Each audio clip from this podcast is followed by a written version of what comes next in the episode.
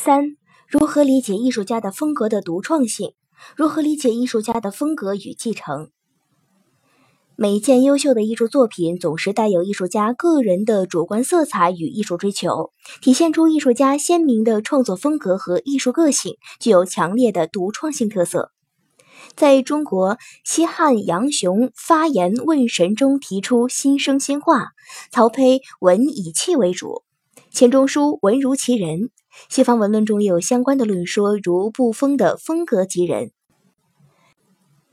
例如五代花鸟画黄许体意，皇家富贵徐熙野意，人物画风格的曹衣出水吴代当风，山水画风格的马一角下半边。再如唐代鞍马画大师韩干的《照夜白图》与元代赵孟頫的《秋郊饮马图》中，体现出各自的艺术风格和独特的艺术追求。韩干画的马匹匹肥大，而《秋郊饮马图》画中的十匹马姿态各异，但匹匹都精神抖擞，表现出马的健美和善于奔跑的习性。再如农民画家或人民画家博鲁盖尔的《农民的舞蹈》是一幅风俗画，描绘的是一群农民在乡村空地上跳着笨拙的舞蹈，人物性格天真、淳朴、憨厚，性格豪迈、乐观。而米勒表现的是忧郁、悲观、逆来顺受的农民。此外，海顿、莫扎特的音乐代表着古典主义最典型的风格样式，但在贝多芬时期，他把音乐引入了一个新的发展方向。肖邦作曲风格充满革命性和民族性，德彪西的音乐朦胧模糊、重色彩感，形成了自己独特的印象主义音乐风格。电影《小城之春》对中国电影的语言现代化做了成功的风格化实验。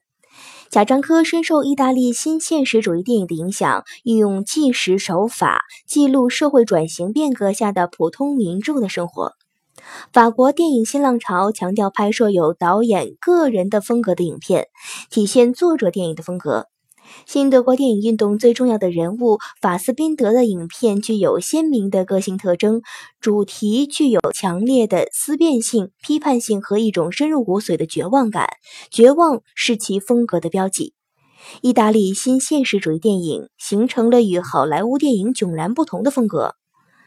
塔尔科夫斯基是二十世纪六十年代苏联出现的一位最具创作风格的青年导演，被称为“银幕诗人”。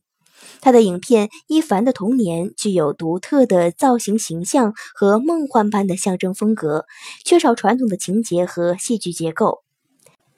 小津安二郎是日本电影史上最具有民族审美形态风格的大师。小津的作品通常是以描述普通日本家庭之生活琐事，在寻常处刻画日本人之生活面貌和人生苦乐，展现日本现代社会的风俗和人情，如《东京物语》《秋刀鱼的滋味》。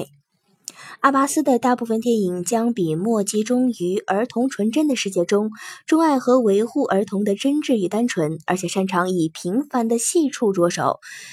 朴实白描的讲风格说一个故事。侯孝贤作为台湾新电影的重要代表人物，其影片具备丰富的镜头美学风格，大量使用长镜头、空镜头，如《悲情城市》《风归来的人》《童年往事》等。杨德昌的风格是迥异于侯孝贤乡土电影的都市电影，代表作有《一一麻将》《牯岭街少年杀人事件》等。当然，独创的前提是继承。任何艺术家都无法割断艺术发展的脉络，也不能完全抛弃以往的艺术传统。他的独创是在继承艺术传统的基础上的创新，是融合了前人的艺术创作成果后的变革。正因为有合理的继承、吸收，再加上自己独到的体验感受，赋予个性的表现传达，才形成了艺术家的独创性。例如，鲁迅作品冷峻、深沉、忧愤的艺术风格的形成，与其文学上的独创性分不开，但又与受中国传统文化的影响和对西方现代文化的吸收分不开。